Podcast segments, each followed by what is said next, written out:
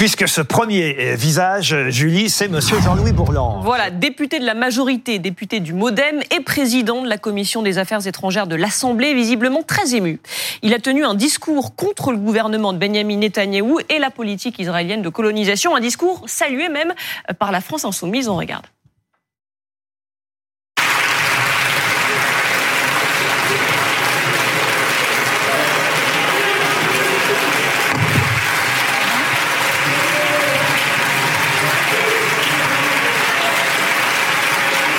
Lui aussi moins fatigué, euh, Monsieur Macron que Monsieur Bourlange, mais il a fait un petit malaise.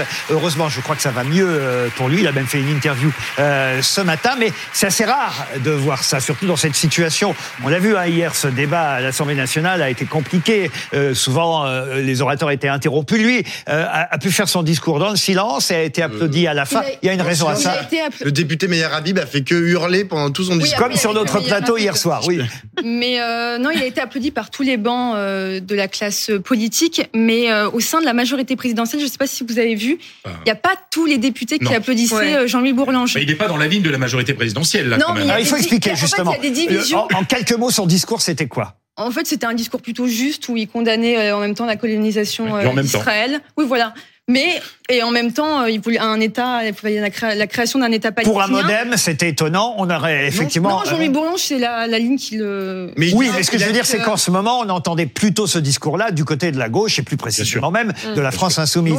C'est ce qui a surpris. C'est pas vrai, dit Pablo. Non, c'est pas vrai. Euh, par exemple, Dominique de Villepin euh, tient à peu vrai, près le même discours. En fait, euh, ce qu'il a fait, pas Bourlange, dans la c'est majorité, hein, Non, mais c'est non, il est pas dans la majorité, mais il est plutôt de droite. Euh, il n'existe plus politiquement. Donc, euh, Eh ben, il a une voix qui porte. Et c'est ça qui est intéressant, c'est qu'aujourd'hui, euh, vous avez des gens de droite qui disent les termes. C'est-à-dire qu'il a dit le mot colonisation. Et c'est sûrement ça, en fait, qui a dû énerver une partie des députés euh, de la En fait, majorité il y a des présidentielle. qui se créent en ce moment au sein de la majorité présidentielle. On a des pro-israéliens, des députés pro-israéliens. Par exemple, je pense à Caroline Yadan, Sylvain Maillard, euh, Benjamin Haddad. qui- C'est un microcosme, mais c'est des gens quand même qui pèsent dans le dans le groupe Renaissance. c'est Gérard Miller. C'est c'est ça qui me fait mal au cœur, c'est que évidemment c'est un très beau discours et je me dis aujourd'hui à cause de la polémique qu'on connaît sur le Hamas, la France insoumise et un certain nombre de gens ne sont plus en mesure de parler de la colonisation de cette façon-là parce qu'à chaque fois lorsqu'ils devraient dire des choses justes sur la Palestine, sur la colonisation, on leur rappelle effectivement Mais ils ne ont sont pas le audibles parce qu'ils n'ont pas, au départ, Absolument. été suffisamment clairs sur l'attaque terroriste du Hamas. Voilà. Ils le seraient, ils peuvent s'en manger les exactement, doigts. C'est exactement ça. Ça me rend fou. C'est-à-dire qu'effectivement, ils sont inaudibles à cause de ça. Et du coup, c'est quand vous êtes partisan effectivement de cette justice en Israël et en Palestine, vous applaudissez un homme de droite. C'est normal. Très rapidement, Laurence, parce que le principe du trombinoscope, c'est qu'on passe vite à un autre visage. Ah, moi, je vais me permettre d'être très américaine euh, là-dessus. Euh, C'est-à-dire que dans les crises terribles qu'on traverse, euh, l'unité, c'est bien aussi. Et euh, cette espèce de division politique qu'on voit en ce moment, je trouve ça navrant parce que le moment est trop grave. Tout le monde est menacé, la démocratie est menacée, il y a une crise intense, il y a une France fracturée. L'unité, ce serait quand même peut-être pas mal dans un moment important euh, que traverse Et il y notre avait très monde. peu de députés quand même hier. Nous, les gens, j'étais présente euh, en tribune presse et on était très étonnés de voir peu de députés sur ce genre de débat. Revenons encore à la politique euh, française avec quelque chose qui a pu surprendre, étonner. C'est d'ailleurs BFM Lyon qui a sorti cette affaire. Et c'est Michel Rantonnet, le visage que vous ne connaissez pas forcément, ce maire, maire de Francheville, hein, c'est dans la banlieue de Lyon. Et, et c'est assez incroyable ce que ce maire a pu faire. Ouais, alors il a visiblement un peu tout fait pour ne pas poser avec une bachelière voilée. On va voir ces images. La mairie a organisé une cérémonie en, l'honneur des bacheliers qui ont obtenu une mention bien euh, ou très bien. Et le maire semble euh, s'être écarté, vous le voyez là, euh, pile au moment où cette étudiante voilée donc était sur scène. Ça fait évidemment beaucoup parler sur les réseaux. Ça fait beaucoup parler. Évidemment, l'opposition municipale demande des excuses. La jeune fille s'est exprimée hein, elle-même sur TikTok pour dire qu'il n'y a aucun doute sur le fait qu'à cause qu'elle portait ce voile, alors qu'elle était bachelière comme les autres, avec mention bien ou très bien, parce que c'est la uniquement vidéo, des est- mentions la bien ou vidéo très est bien. assez éloquente. hein. Pardon. La vidéo est assez éloquente. Je sais pas si on. Et oui, on- Oui. c'est assez terrible quand même. il- Ah, c'est horrible, c'est l'islamophobie euh, la plus dé- décomplexée. Je rappelle que ce maire a apporté A son parrainage voilà, à Éric à Zemmour. En, en 2022. Ceci pose- il a, il a voulu question. éviter la photo qui ne correspond pas à son discours. C'est tout simplement ça. C'est une question de communication. Il ne voulait surtout pas qu'on puisse le reprocher d'être d'avoir il a fait posé. Voilà, la communication, elle est ratée. Je peux terminer ma phrase. Ça m'a rappelé d'autres images. Avec une, une femme, une fille voilée. Ça m'a rappelé d'autres images terribles qu'on a vues d'ailleurs sur BFM TV euh, il y a quelques semaines. Euh, des images curieusement, et ça je l'ignorais, qui dataient d'un an auparavant, mais qui sont ressorties il y a seulement quelques semaines. Regardez, cette jeune gymnaste noire, ça se passe en Irlande. On remet des médailles à toutes les jeunes filles.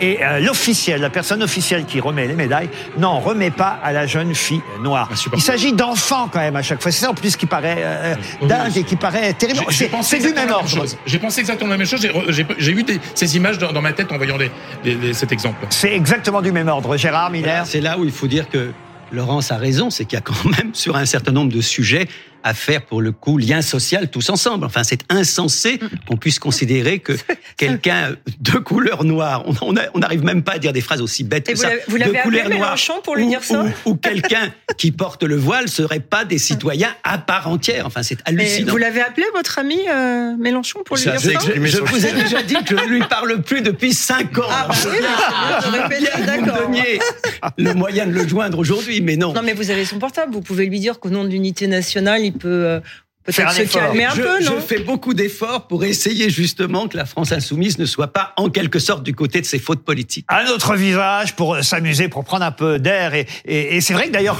quand on voit cette publicité, elle passe sur notre chaîne, ben, on, on rigole devant notre écran. C'est une publicité faite par Michel Polnareff. Mais oui, c'est la première fois qu'il accepte de jouer dans une publicité. Michel Polnareff, 79 ans, qui joue dans une pub pour une société de gestion d'épargne. Et le résultat est plutôt pas mal. Ben oui, alors on va pas donner le nom euh, de la publicité, donc elle est passée juste entre Yves Calvi euh, et nous, mais le slogan est génial parce que le slogan de la pub, c'est, je regarde le papier parce que je veux, euh, je fais comme Monsieur Macron, vous voyez, je veux pas, je veux pas me tromper, c'est au mot près. Euh, S'il avait mieux épargné, Michel Polnareff n'aurait pas à faire la pub de nos solutions d'épargne. Je trouve quand même que c'est une preuve d'autodérision incroyable. j'ai- j'ai trouvé ça absolument hilarant, c'est très drôle et ça m'a rappelé une publicité qu'avait fait Dave il y a quelques années en disant il paraît que Dave que t'aimes pas les dames. Alors- oui, j'adore les dames et c'était le, le fromage. Je voilà. demanderai à Dev, mais je, je suis prêt à parier que Paul A pris beaucoup plus d'argent que, Que Dev Dev, pour euh, la société d'épargne par rapport au fromage, oui. Euh, non, moi, je, je, ça m'a rappelé juste qu'il était vivant. Oh, J'avais non. Oublié. Non, mais j'avais oublié. Ben, c'est vrai que ça fait longtemps qu'il chante plus, si je ne Mais m'abuse. c'est pas vrai, il est en tournée, vous Ah, êtes fou quoi. Il est, il- il- il en tournée acoustique Paul Naref. Alors la politique peut-être, hein, éventuellement, mais alors mais la, Paul Naref. mais la chanson et Paul Naref pas du tout. Alors euh, Pablo. euh, Non, moi, je, moi, je suis plutôt euh, Michel Thor. et, et- et en là où la pub, 29 paraît-il, est, est amusante, c'est que eh, il y aura une deuxième. Vous êtes plutôt quoi? Michel Thor en concert le 29 octobre. C'est vrai que c'est plus moderne que. Michel Polnareff. Non mais franchement. C'est un autre, une autre Michel, voilà. En tout cas, il y aura une deuxième pub, paraît-il, qui viendra après, où Paul Naref euh, dira T'es sûr qu'ils ont bien reçu mon relevé d'identité bancaire Ça, Alors là, vraiment, je trouve qu'on est euh, vraiment dans le deuxième, troisième degré. Euh, quand c'est amusant comme ça, ça fait du bien, surtout euh, dans la période qu'on vient. Un sportif pour terminer Oui, alors Victor Wembanyama. Je voulais que vous Je disiez le nom. sais, j'ai senti le piège. Vous-même. Et j'ai relevé le défi, le nouveau joueur des Spurs, euh, donc le Français qui commence sa carrière américaine demain face à Dallas. Je savais pas que vous aimiez aussi le basket. Bien le non, foot, oui, je suis le- pas Ah, fan non. de basket, mais quand il y a 14 Français en NBA, et c'est pas rien, 14 Français, euh, on sait que pour les Jeux Olympiques, on compte euh, énormément sur euh, nos basketteurs, et, et on sait que la NBA, c'est quand même le meilleur championnat de basketball, et savoir qu'il y a 14 Français là-bas, c'est pas mal, et lui, il débute, il n'y était pas encore, il vient des Yvelines, il fait 2 mètres 22, alors on en parle depuis longtemps, mais en fait, je l'avais jamais vu vraiment en train de jouer. Alors, évidemment, il y a, les matchs n'ont pas commencé, mais il y a des, des images de l'entraînement. Regardez. Il a déjà fait des matchs. c'est un- c'est- c'est- ah, il a fait des matchs amicaux. Il a déjà fait des matchs Oui, oui, il a- où, il a, où il a remarquablement bien Oui, joué. avec Ah, vous, vous aimez le basket avec les alors. universitaires. Bon, alors désormais, vous viendrez pour le basket euh, sur ce plateau. Non, mais c'est un phénomène, c'est un phénomène. regardez les images, c'est incroyable de voir ce mec de 2m22, parce qu'il y a l'envergure et les bras, évidemment, Ouais, ouais, qui ouais. vont avec. Il aurait des petits... 24 Ouais, visiblement, 24, Laurent. Il pousse encore. il pousse. en- À peine on parle, il reprend un centimètre. C'est fou. C'est un tel phénomène, et aussi en France, qu'il y a de nombreux jeunes journalistes français qui sont partis s'installer à San Antonio pour suivre exclusivement Ah oui, il y en avait déjà Ouais. du temps de Tony Parker. de, hein. Parker, mais là, il y en a plusieurs qui, qui, qui tentent l'aventure. Parce qu'il faut préciser, et là vous me direz si je, je fais une erreur ou pas en basket, Oui. c'est le club où Tony Parker Absolument. a réussi. Les Ah, Spurs de San Antonio, ouais. Donc voilà, c'est le nouveau Tony Parker, mais beaucoup plus grand encore que Tony Parker. même mais poste, ouais. attention, un grand, ça suffit pas, hein, parce que Ah, il est grand, mais en plus, il paraît qu'il joue très très bien. Je vous le dis, Gérard, au cas où vous voudriez vous y mettre euh, euh, un Moi, j'ai une thèse, c'est quand les gens de 2 mètres 22 prennent un ballon, ceux de 1 mètre 71 regardent leur téléphone portable.